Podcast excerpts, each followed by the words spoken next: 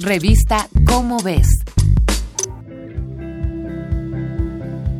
Dicen que con la vara que mides serás medido, pero no todos usamos lo mismo para hacerlo. La cinta métrica, la regla e incluso la cuarta son unidades comunes en nuestra vida. Pero, ¿has oído hablar de la fanega? En España en el siglo XVII era muy común usar esta unidad para medir volúmenes y superficies agrícolas, pero era muy poco precisa.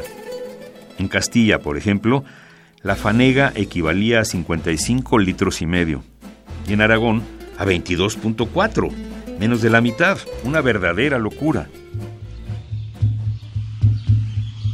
La fanega llegó a América, al igual que la yarda y la pulgada inglesa, y al tocar el nuevo continente, los europeos encontraron un sofisticado y curioso sistema de medición que usaba la uña, la mano, el palmo, el codo o el pie para calcular longitudes, y el chochocol, el mecate y hasta el chiquihuite para medir volúmenes.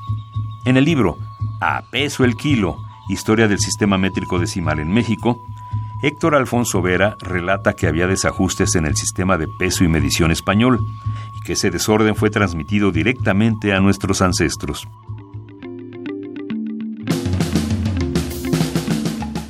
Para evitar más imprecisiones, los 60 miembros de la Oficina Internacional de Pesos y Medidas se reunieron en noviembre de 2018 y redefinieron el kilogramo y decidieron jubilar al patrón universal del kilo. Escuchaste bien. A partir del 29 de mayo, el patrón internacional del kilogramo, un cilindro de platino e iridio conocido como el Gran K, será sustituida por la balanza de Kibble, un instrumento electromecánico que mide el peso mediante la fuerza de una corriente eléctrica y el voltaje.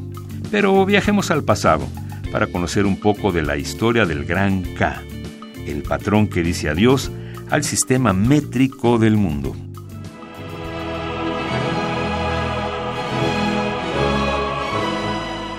En los tiempos de la Revolución Francesa, la Asamblea Nacional adoptó un sistema universal decimal basado en el metro y el kilogramo, por lo que en 1799 fabricó dos referencias de platino, uno para el metro y el ya mencionado Gran K.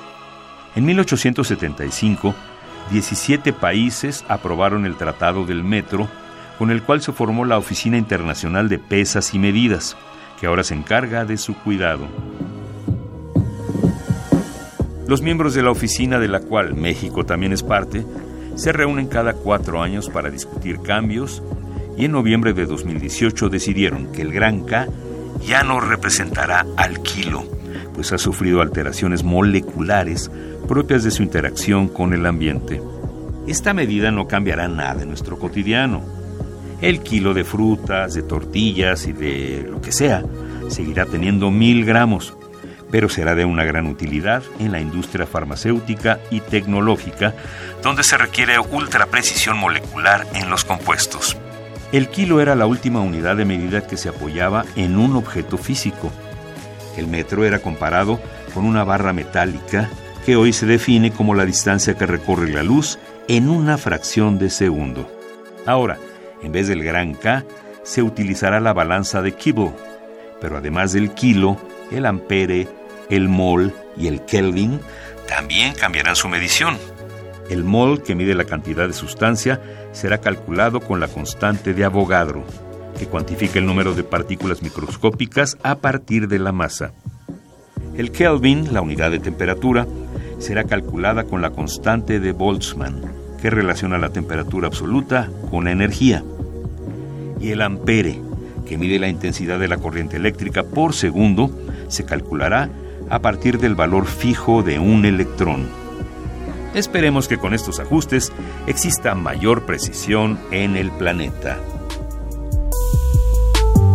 Esta fue una coproducción de Radio UNAM con la Dirección General de Divulgación de la Ciencia de la UNAM, basada en el artículo Con la vara que mides, redefiniendo patrones, de Guillermo Cárdenas Guzmán.